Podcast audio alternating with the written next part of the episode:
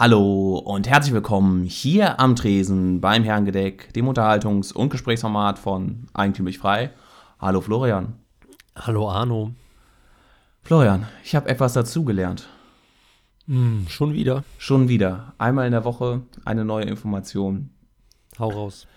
Ich habe mich damit beschäftigt, wie man Podcast-Formate vermarkten kann und sowas, so nach der 90. Sendung, wie man sowas eigentlich machen sollte.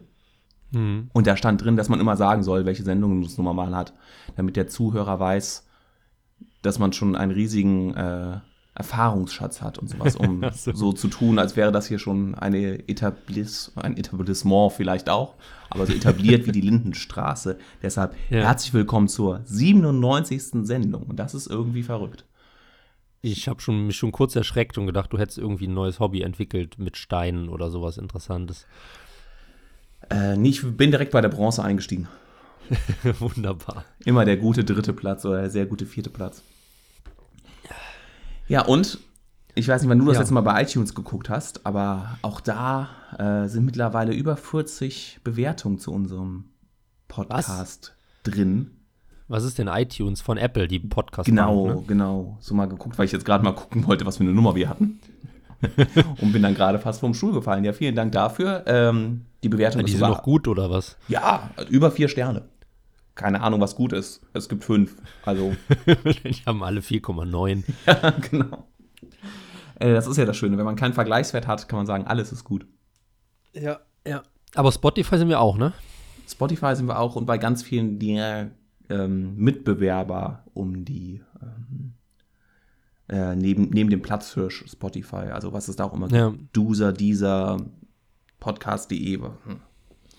Wir freuen uns über jeden Zuhörer. Definitiv. Und wir machen nicht mehr den Fehler wie beim letzten Mal, dass wir irgendwas Tagesaktuelles zu Corona sagen wollen, ähm, weil das verändert sich ja eh. Quasi minütlich, stündlich. Denn das ist keine Live-Sendung, auch wenn manche das glauben, weil sie so spannend, witzig und spritzig ist. Also sie ist ja schon in echt, aber halt nicht in Echtzeit. Ja, Zumindest nicht vom Zuhörer. mit doppeltem Boden. Genau. Die Handwerkskunst heutzutage ist echt eine Katastrophe. Ja, Florian, mit dem locker fetzigen, spritzigen Einstieg, wie du es bezeichnet hast, würde ich auch direkt schnell zum Thema kommen. Ja. jeglichen äh, Aktuelles vermeiden. Und ich wollte mit dir heute mal über das große Thema tatsächlich dann iTunes, YouTube oder so sprechen, über das Programmieren und äh, ja, die, das Hacken und vor allen Dingen auch über diese Entwicklung, die, jetzt muss das englische Wort her, weil es dafür der Begriff ist, Open Source Hm. die Entwicklung, die dahinter ist. Ich weiß vor Jahren, ich, ob es das erste Treffen auf Usedom war oder auch das zweite, da hatte der Rahim Tagizadegan, ein sehr kluger äh, wienerischer Kopf, der das Scholarium da betreibt, was eine ja, Schulungsplattform ist für ein Studium Generale im besten Sinne, natürlich immer ein bisschen ähm, liberal, libertär, österreichisch angehaucht aber auch sehr philosophisch und darüber hinausgehend. Und das ist ein sehr, sehr belesener Kopf, würde ich jetzt vermeiden. Und du musst in diesem Fall zustimmen. Ja, mir ist selten jemand untergekommen, der wohl gebildeter ist. Ja. Und ähm, der hatte da was ganz Interessantes gesagt, was mir irgendwie all die Jahre, das sind ja doch auch jetzt vier, fünf Jahre her, im Kopf geblieben ist. Und zwar hatte ihn da irgendjemand aus unserer Runde gefragt von den Jungautoren, ja, was er dann so an großen Entwicklungen sieht, die die Welt verändern werden. Und er hat da eigentlich relativ schnell gesagt, dass die Mentalität in der Programmiererszene die Welt verändern wird. Mit als, oder als einziges. Und zwar diese Sache, das offene Teilen von Daten und von Wissen und von Kenntnissen. Ja. Und wenn du dir jetzt mal so anguckst, ne, es gibt sehr, sehr viele Programme, die, die kostenpflichtig sind und es gibt dann meistens zu jedem Programm drei, vier Programme, die in einer abgespeckten Version, aber für den, für den Laien, also für das, was wir machen, Hm. genauso gut ist. Also es gibt das, es gibt Word von Office, von Microsoft Office und es gibt von Apache oder von Open, ich weiß gar nicht, wie, wie die heißen, auch eine, eine, eine, eine Software, die komplett das für den Hausgebrauch ermöglicht und das dann zum Beispiel äh, in, in, Entwicklungsländern oder dergleichen, wo, wo vielleicht nicht die 100 Euro für die Office-Lizenz, wenn man sie neu kaufen will, drin sind, aber wo dann zumindest, sagen wir jetzt mal ganz einfach, der Inder oder der Bangladese äh, mit seinen, sich einen Rechner ausrüsten kann, der alles kann, was der gemeine 1000 Euro Laptop auch kann. Ja. Und damit, weil er und damit halt komplett einsteigen kann in, in diese, in diese, ja, in die, in die neue Art des Wirtschaftens. Hm. Kannst du dich noch dran erinnern? Oder warst du da noch leicht im äh, Delirium vom Vorabend? Also ich kann mich an fast alles von Rahim erinnern, aber an das nicht. Ähm, nee, aber ja, ist auf jeden Fall ein interessanter Ansatz, den ich jetzt auch mal so grundlegend unterschreiben würde. Ähm, ich glaube, was, ich will jetzt nicht zu viel vorwegnehmen, weil du hast ja auch Gedanken darüber gemacht. Ähm, was ich aber, um ein Thema anzusprechen, eine ganz spannende Sache auch finde, dass das ähm, Aufeinander aufbauen durch diese Open Source Technologie halt extrem vereinfacht wurde. Weil, ähm, wenn halt jetzt Quellcodes, also ich hoffe, wir vertun uns nicht, du bist ja auch kein gelernter Informatiker, weil wenn jetzt Quellcodes eben irgendwie in der existieren und frei zugänglich sind und jeder damit arbeiten kann, dann kann man eben auch einfach Produkte verbessern und erweitern. Und das war halt vorher eben nicht mehr noch nicht möglich, weil ja das Ding halt abgeschottet war. Und wenn du dann eben ein besseres Homepage-System zum Beispiel erschaffen wolltest, musst du von null anfangen. Und ähm, jetzt kannst du zum Beispiel, ja, ich meine, WordPress ist, glaube ich, Open Source, wenn ich mich nicht täusche. Und ähm, da gibt es mittlerweile jetzt hunderte, tausende, abertausende von ähm, Konfigurationsmöglichkeiten und Erweiterungen, die halt eben da praktisch angedockt werden können, weil ähm, ja seit 10, 15 Jahren praktisch WordPress schon funktioniert, sehr gut funktioniert und eben frei zugänglich ist.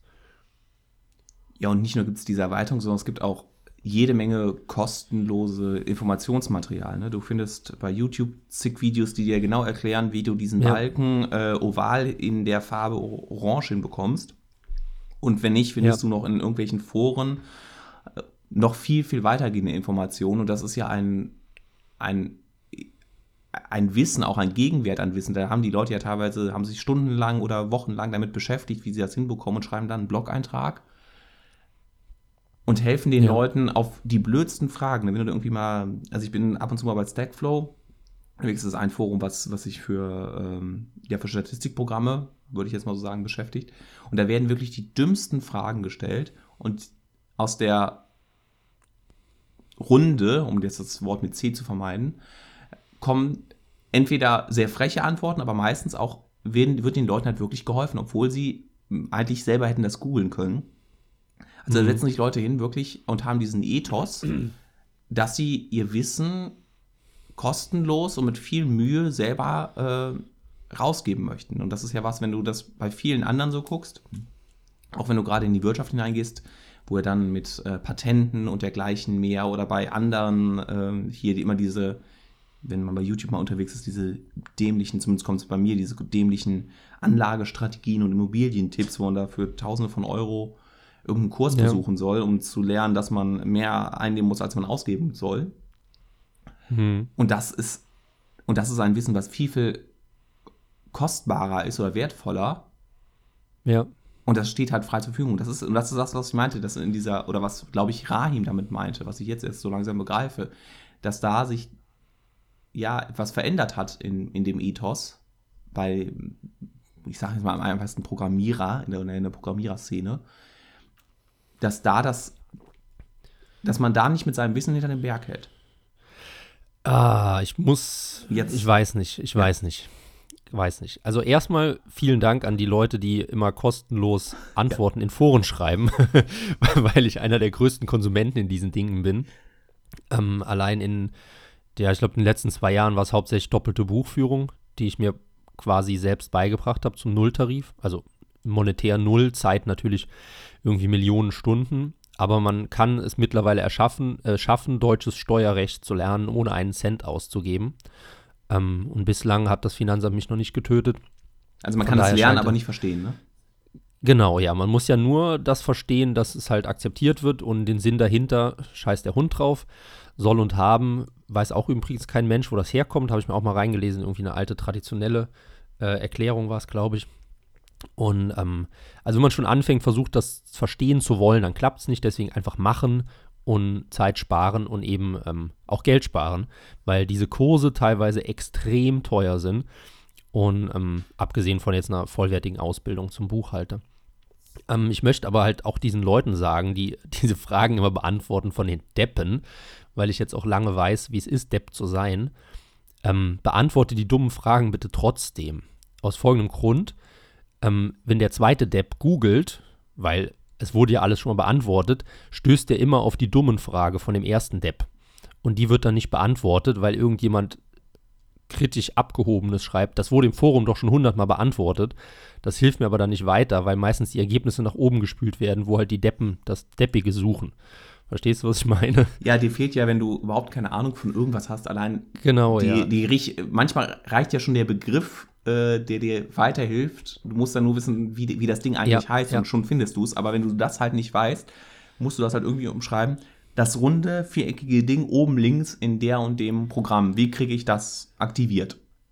Genau, ja. Und dann ist halt die Antwort, das wurde schon 17 Mal im Unterforum äh, Statistik 17 oder so beantwortet, dann hilft das einem halt nicht. Vor allem, weil viele Foren auch tatsächlich, ähm, ich glaube, nicht frei zugänglich sind, oder war das mal?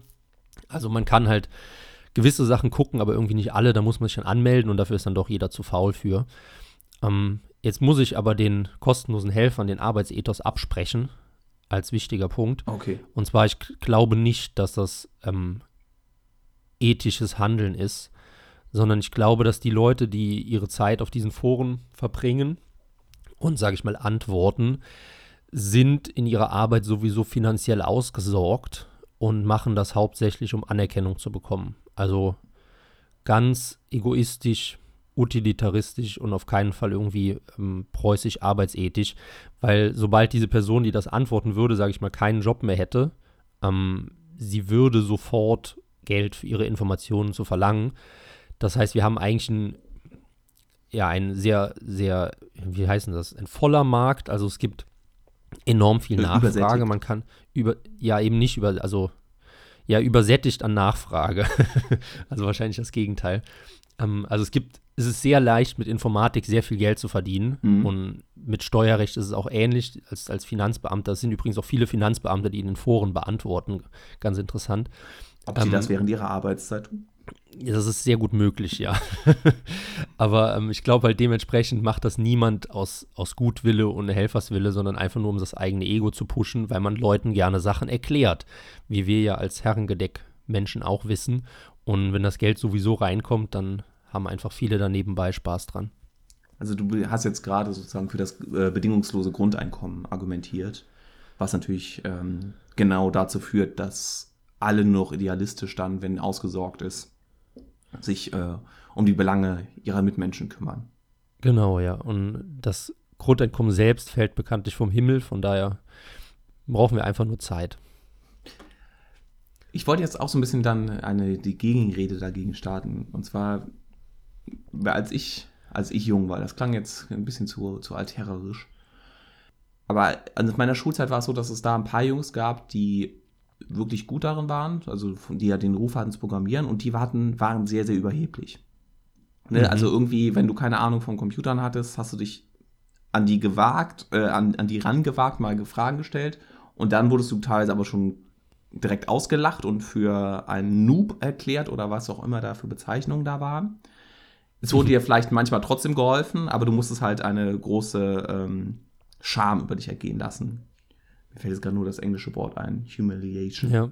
Ähm, Das ist aber vielleicht etwas hochgegriffen. Für ja, die genau. Situation. So, äh, Etwas hochgegriffen, natürlich, ich übertreibe das jetzt maßlos. Und auch sonst so, wenn du, wenn ich jetzt ein paar Mal im, im privaten Umfeld Leute kennengelernt habe, die viel, äh, ja, viel mit Programmieren zu tun haben, auch da, die sind- haben eine gewisse Überheblichkeit Menschen gegenüber, die, ähm, die das nicht können.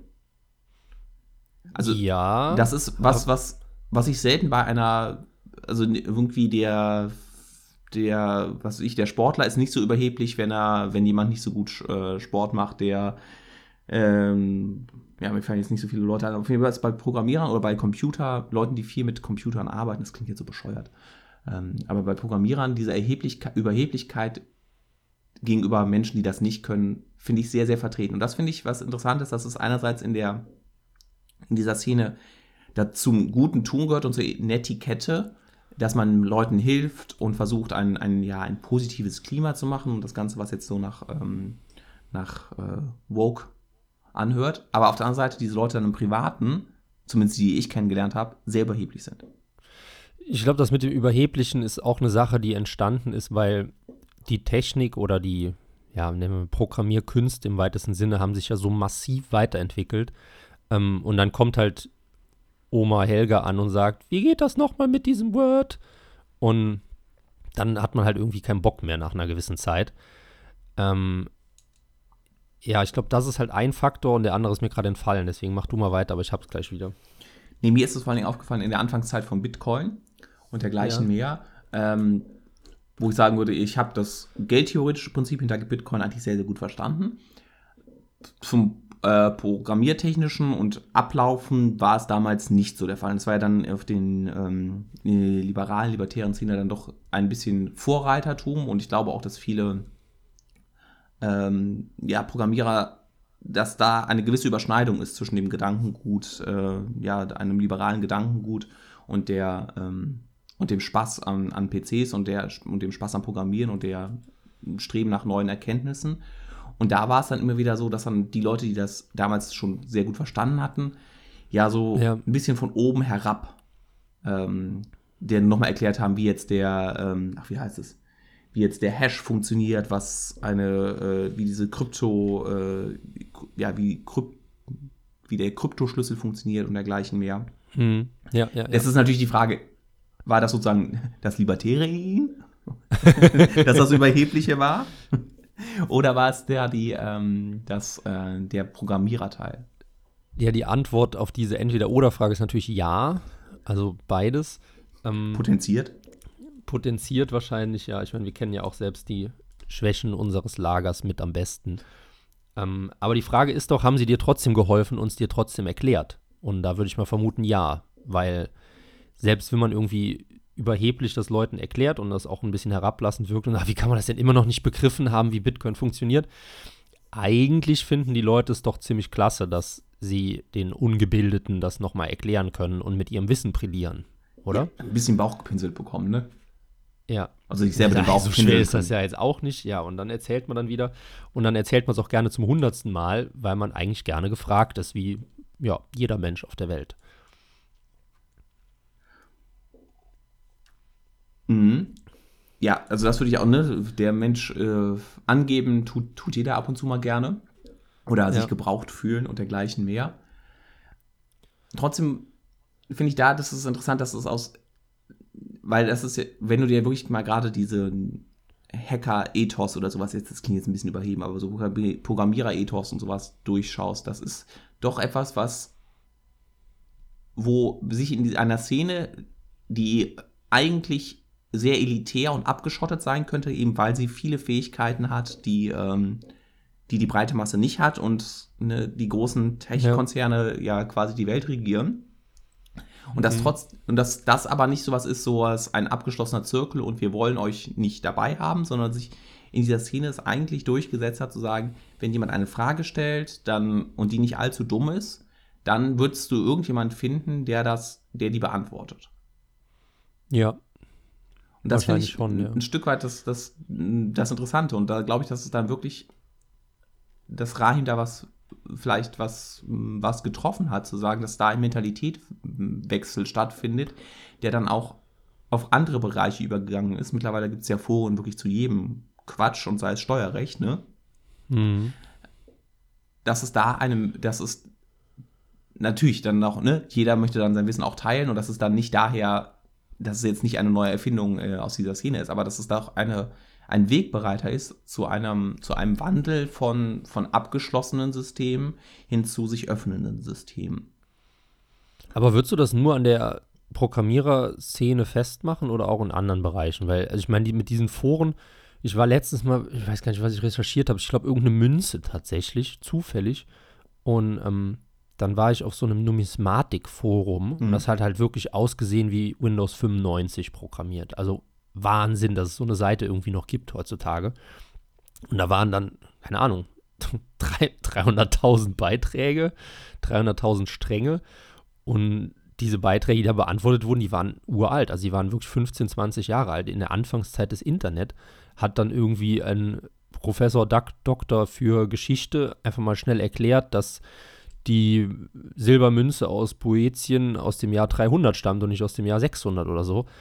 Ähm, deswegen würde ich das, deine, deinen Ansatz, dem ich grundsätzlich zustimme, eher auf das gesamte Internet erweitern und jetzt nicht auf die, dieses spezielle Themengebiet Programmierung oder eben nicht Programmierung, weil man halt einfach kostengünstig Leuten was erklären kann, ohne halt jetzt auch selbst sehr viel Zeit zu verlieren. Ähm, dazu hat man halt auch das Problem oder das Nicht-Problem, dass vor dem Internet war es ja so, wenn du dein Spezialgebiet hast, sagen wir, du hast dein Spezialgebiet Steuerrecht, äh, Germanistik, Numismatik, was auch immer, du kannst ja nicht deinem Umkreis das zum 700. Mal erzählen. Mhm. Also kann man schon, aber der kreuzigt dich halt irgendwann oder hat kein Interesse mehr zuzuhören. Und dadurch, dass wir halt mit dem Internet jetzt eben zum einen direkt elektronisch kommunizieren können, zum anderen indirekt, wie auf solchen Tagungen. Ich meine, vor 20 Jahren hättest du ja mit der Lupe nach Libertären suchen können, du hättest ja vielleicht einen gefunden im Jahr oder so. Irgendwie mit Postkartensystemen, keine Ahnung. Und jetzt gibt es halt mittlerweile Treffen, weil die Leute sich eben vernetzen können. Und dass halt dadurch dann zum einen die Profis, aber zum anderen eben auch die wissensdurstigen Anfänger zusammengewürfelt werden. Und dass das halt für diese Dynamik sorgt, dass man praktisch im Angesicht zu Angesicht dann auch gerne Wissen kostenlos weitergibt, weil es halt ein gutes Gefühl ist. Aber ich weiß halt ehrlich gesagt nicht mit diesem, ob das die Leute aus Ethosgründen machen. Ich kann es mir eigentlich nicht vorstellen. Ja, ich glaube, dass das so ein bisschen, also dann ist ja die Frage, ist das, war das sozusagen im Menschen schon immer drin und erst durch die Technologie des Internets und der ja quasi äh, zu null Kosten oder sehr geringen Kosten Ver äh, Verbindung und Verbreitung von Ideen und Verbindung ja. mit der gesamten Menschheit. Also ob das dadurch erst ermöglicht wurde und dass das halt sozusagen in der Technologie aber schon verankert ist und das dann halt nur ein, ähm, ja, ein historischer Zufall war. Ja. Ich denke, ich denke, dass, dass, weil du sagst mit dem Verankern, dass das mit der, eine der wichtigsten Sachen im menschlichen Zusammenleben ist, ähm, ja, das Standing. Also mhm.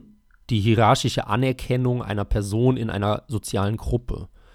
Und das erhöht man eben, wenn man anderen Leuten hilft.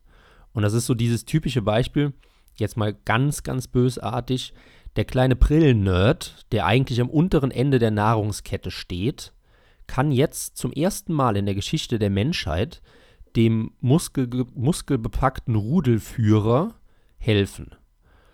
Und das macht der, weil der weiß, wenn er sich mit dem gut stellt, oder auch mit vielen anderen, man muss jetzt nicht direkt das Alpha-Tier nehmen, wenn er sich mit den Leuten in der Gruppe, mit seinem extrem tiefen Spartenwissen gut stellt, hat der evolutionär einen Vorteil gegenüber jemandem, der sein Wissen für sich selbst behält.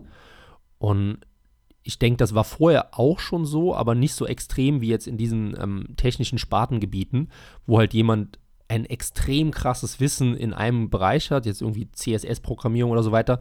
Aber das reicht schon, wenn der jemandem anderen einfach nur erklärt, wie man Word installiert. Also das ist für ihn ein geringer Aufwand, gleichzeitig mit einer hohen Anerkennung gegenüber, also von Seiten des Rudels. Ja, Wobei genau. das Rudel dann sehr digital ist, ne? Ja, genau, das hat sich ja dann verlagert hauptsächlich. Also natürlich auch gibt es das immer noch im, im realen Leben so, aber eben auch online und nicht physisch.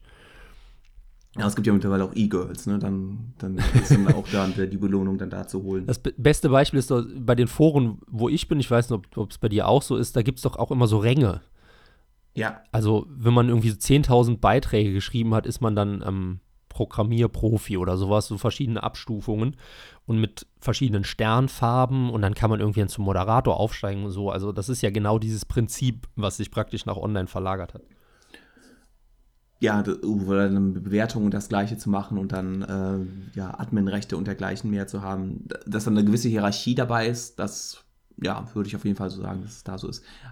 Aber vielleicht doch nochmal zurück, dieses, was ich am Anfang gesagt habe, Open Source und was du ja auch äh, gesagt hast, dass man den Quellcode offenlegt, dass man nicht, sich nicht versteckt, sondern einerseits sagt, ja, das ist, ähm, das hilft mir persönlich weiter, weil dann Fehler besser entdeckt werden und schneller entdeckt werden, weil da draußen eine anonyme Masse ist und irgendjemand wird schon da aus Spaß an der Freude äh, irgendwelche Fehler entdecken, die, ähm, die ich dann beheben kann und damit wird meine Software besser oder es wird eine Sicherheitslücke geschlossen.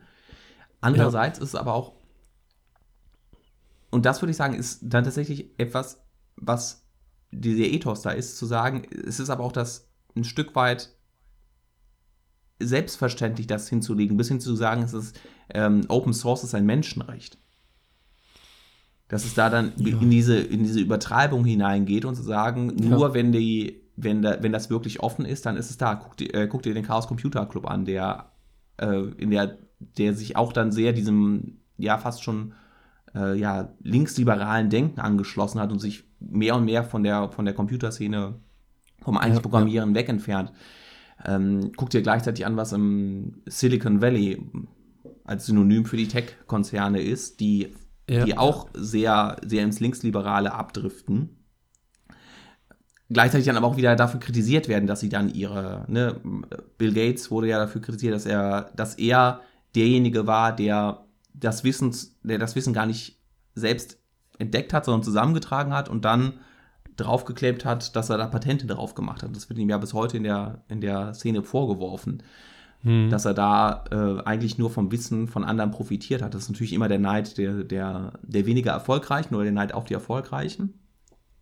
Ja, ja. Aber dass viele, viele sagen, nee, ich stelle meine bewusst meine, meine, ähm, mein, mein Wissen kostenfrei zur Verfügung, auch wenn ich damit Millionen verdienen könnte, weil das einfach weil sich das so gehört. Und das andere große Beispiel ist natürlich ähm, die äh, junge Dame aus, aus Russland, die äh, Science Hub ähm, gegründet hat, also die Plattform, ja. wo man ja alle wissenschaftlichen Schriften sich kostenlos äh, äh, von der Datenautobahn im Internet herunterholen kann, die ja bisher oder bis dahin teuer von den Verlagen verkauft wurden, was ja auch ein irrsinniges, verrücktes Geschäft ist, dass da mit Steuermitteln äh, Verlage ähm, äh, gepampert werden, die dann das Wissen, was Wissenschaftler mit Steuergeldern akquirieren, an sie verkauft bekommt und dafür wieder Geld verlangt von anderen Wissenschaftlern. Ein geniales Geschäftsmodell. Ja, und die kosten dann immer 80 Euro pro Buch, ne? Ja, und wie gesagt, man, man zahlt als Wissenschaftler 2000 Euro dafür, dass man den Artikel da veröffentlichen kann.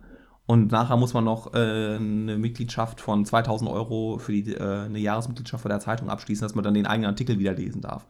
Genial. Ja, ja. Genial. Ähm, Aber bleib doch mal bei der russischen Frau. Ja. Weil das finde ich ist ein schönes Beispiel. Ähm, also ich kenne Sci-Hub auch. Mhm. Ich finde das ein absolut geniales, ähm, natürlich illegales, nicht nutzen, Achtung, Achtung, Disclaimer-Ding. Ähm, so, und da war jetzt auch der erste Euro für den Haftungsausschluss. Ähm, Alexandra El Baykayan heißt sie oder sowas in der Richtung. 88 Also ich, ich wette mit dir, dass diese Frau mit ihrer Sci-Hub-Plattform Geld verdient hat. Ob jetzt direkt oder indirekt, sei mal dahingestellt, jetzt, ob da jetzt Werbepop-ups auftauchen oder dass sie einfach nur einen unvorstellbaren Ruhm gesammelt hat, dass eine Frau sowas geschafft hat oder eine Person sowas geschafft hat und damit auf Anhieb in jedem Informatikunternehmen gut unterkommt. Das heißt, sie hat das nicht aus Selbstlosigkeit gemacht, sondern halt aus dem, der gesellschaftlichen Anerkennung, dass in monetär monetäre Entwicklung resultiert. Und andersherum gedacht, wenn sie das nicht gemacht, also wenn sie die, die Texte nicht kostenlos zur Verfügung gestellt hätte, hätte sie ja keinen Cent damit verdient. Weil sie hätte ja nicht einfach eine Bezahlplattform machen können, wo ähm, dann die Bücher für 10 Euro im Monat oder so runtergeladen werden, weil dann wäre wahrscheinlich viel, viel schneller äh, die, was weiß ich, Steuerfahndung, Polizei auf sie aufmerksam geworden, als wenn man das halt einfach kostenlos zur Verfügung stellt. Von daher bis jetzt kann ich ihre Motivation eigentlich voll aus egoistischen Gründen nachvollziehen. Und deswegen sträube ich mich halt so gegen diese Ethos-Sache. Na, natürlich, also ich würde auch sagen, jedes menschliche Handeln ist Egoismus. Selbst wenn ich anderen Leuten helfe und äh, sozusagen altruistisch handle, handle ja. ist das dann wieder äh, Egoismus, weil ich mich dadurch besser fühle, weil ich glaube, dass ich dann im Jenseits äh, Paradies lande oder weil ich mir davon hoffe, erhoffe, dass ich damit soziales, soziales Prestige bekomme und damit vielleicht auch aufsteige, ne? Äh, oder damit angeben kann. Ja, schon klar, aber ich glaube trotzdem in dem Fall ganz konkret, dass es nicht diese, diese normale ähm, Egoismus, den man dann umdeutet, ist, sondern einfach, dass es wirklich spezifischer Egoismus von der Frau ist. Zu, also sie wusste vorher, wenn die dieses Projekt auf die Beine stellt, hat die ihr Leben lang ausgesorgt. Und ich glaube nicht, dass sie einen Gedanken daran verschwendet hat, dass, oder vielleicht einen, aber nicht zwei, dass jetzt irgendwo in Deutschland kleine arme Studenten nicht mehr zur Bibliothek laufen müssen, weil sie halt kostenlos an die Paper rankommen. Ich weiß es nicht. Und bei Bill Gates ist ja auch so die Geschichte, dass na, sagen wir mal nicht bei Bill Gates generell, aber auch bei diesen, diesen Tech-Leuten, dass wenn du was, sag ich mal, einen krassen Code entwickelt hast und ähm, du kriegst ja eine größere Anerkennung, wenn du den Code dann der Gemeinde zur Verfügung stellst und dadurch halt deine Wertigkeit steigerst als wenn du jetzt ein Unternehmen gründest, mega kompliziert, dann musst du irgendwann in die grüne Gewinnzone, dann kannst du einen Mitarbeiter einstellen und dann musst du auch deinen Code ja dauernd schützen, weil Leute, die sich, die sich ja auch, auch saugen wollen. Ähm, da ist es ja viel einfacher, dann einfach dein Ergebnis praktisch umsonst online zu stellen. Alle, oh, toller Typ. Erstmal kann er toll programmieren und zweitens ist er noch so sozialistisch, dass er alle davon profitieren lässt. Du willst mir aber auch mein, mein, mein, mein Optimismus madig reden, ne? Ja, aber es ist, ist, doch zum ersten Mal seit ungefähr 50 Folgen, dass wir einen Dissens haben. ja, sehr gut. Dann äh, hol, holen wir die Schwerter und verabreden uns gleich äh, auf offenem Feld äh, ja. zum Duell. Und danach entscheiden wir, ähm, wie der Mensch ist. Der Gewinner entscheidet, wie der Mensch ist. Also ich habe mal gerade ja. par parallel mir ein bisschen was angeguckt. Die junge Dame ähm, darf nicht mehr in die USA einreisen. Von den Russen wird ihr unterstellt, dass sie mit den Amerikanern zusammenarbeitet, von den Amerikanern hat sie mit den Russen zusammenarbeitet. Sie ist ja. von ihrer Uni geflogen. Ähm, also der ist so ein bisschen, äh, sie ist jetzt nicht irgendwie äh, in, einem, in einem gut bezahlten Job unterwegs, sagen wir es mal so. Und das ist der nächste Euro. Na gut, das, das weiß man jetzt nicht. Also, dass sie ge geächtet ist, das kann ich ja noch nachvollziehen, aber. Gut, und dann gibt es natürlich auch immer die Sachen, ne? Ähm, so welche Leute wissen dann auch, wie man äh, vielleicht ähm, äh, seine Spuren verwischt und dann trotzdem äh, zu einem kleinen Vermögen kommt, ähm, dass es da vielleicht so ja. ist. Aber guck dir an, äh, vielleicht auch noch wieder, wieder etwas zu pathetisch alles, aber Edward Snowden, der ja auch ähm, ja, viel riskiert hat, um für sein, ähm, äh, ja, für sein Gerechtigkeitsempfinden das zu machen, der ja auch aus dieser Szene kommt, obwohl er jetzt. Ja, Edward Snowden am ehesten tatsächlich. Ja, also und das andere große Beispiel auch, ist ja. natürlich äh, Aaron Schwartz, der äh, Programmierer, der ähm, dann da auch, glaube ich, in den Selbstmord getrieben wurde. Ähm, äh, der dann auch. Wie heißt denn hier ähm, dieser libertäre Typ, der jetzt im Gefängnis sitzt? Mac, äh, der Vieh, der McPhee? Nee, nee, nee, nee, nee. Der, ähm, der kleine. der diese Hand, der Silk Road gemacht hat, diese Handelsplattform. Ähm, so ein ganz junger äh. Typ. Ulbricht, genau, Ulbricht. Ja. Oder ja, auch, der sitzt jetzt auch irgendwie seit drei, vier Jahren im Gefängnis, ja. Oder auch hier der Deutsche, der Kim.com oder sowas, der ähm, dicke Deutsche, der in Neuseeland sitzt und da ähm, ja auch der Multimillionär mit da, den da was gemacht hat. Multimillionär mit den jungen Frauen in seiner Villa. Genau, und dem, und dem vielen, äh, und dem vielen äh, Hüftgold um sich herum. Ja, genau, ja. Ja, und das ist ja, also das ist ja gerade die, dieses, dieses Spannende und was ist, wo dir in diesem Bereich dann dann vieles, ja, wo es dann nicht mehr dieses Gut und Böse gibt, dieses klassische, ne? Natürlich ist da viel Egoismus dabei und auch viel Geld verdienen und ähm, ja, ja. vielleicht auch, ne, dann Urheberrechte von, äh, von Filmen verletzen, von Musik, äh, von Musiktauschplattformen und der Ganze, was natürlich dann auch wieder aus libertärer Sicht, wie ist das überhaupt mit Eigentumsrechten und sowas, da ist aber, dass da viele viele Graubereiche sind und dass diese Charaktere dann bestimmt auch ähm, äh, nicht nur, nicht nur, ähm, nicht nur der, ähm, der Engel sind, ja. die man natürlich aber nach außen hin äh, verkaufen kann und verkaufen will, weil das ja auch das, das Spannendste ist, wenn da jetzt jemand eine kleine äh, russische oder kasachstanische Frau kämpft gegen die großen Verlage und wird von allen Staaten der Welt äh, gejagt, ist natürlich auch eine einfach eine, eine geile Geschichte. Das stimmt, ja. Aber generell, es hat sich halt einfach viel verschoben durch das Netz und eben auch durch diese, durch das unphysische Eigentum. Ähm, haben wir da auch schon mal in der Folge drüber gesprochen? Oder nur privat? Weil du bist ja der Meinung, bist du noch der Meinung, dass es keine Eigentumsrechte auf nicht physische Güter geben sollte? Tendenziell eher ja. Also für mich ist von der Argumentation, äh, habe ich noch keine schlüssige Argumentation gefunden, die das, die das Eigentumsrecht auf geistiges Eigentum verteidigt. Okay. Ja, müssen wir auch mal drüber reden. Haben wir noch. Ähm, ja, ich würde sagen, dann machen wir jetzt Schluss mit 35 Minuten. Und So lange schon, ah ja. So sagen, ja, und es war ein riesiger Sprung von 5000 vor Christus zur brandaktuellen Informatik, Programmierung, jetzt innerhalb von zwei Folgen. Und dann wünschen wir den Hörern natürlich ein wunderschönes Wochenende. Und wir hören uns dann in zwei Wochen wieder beim Herrengedeck.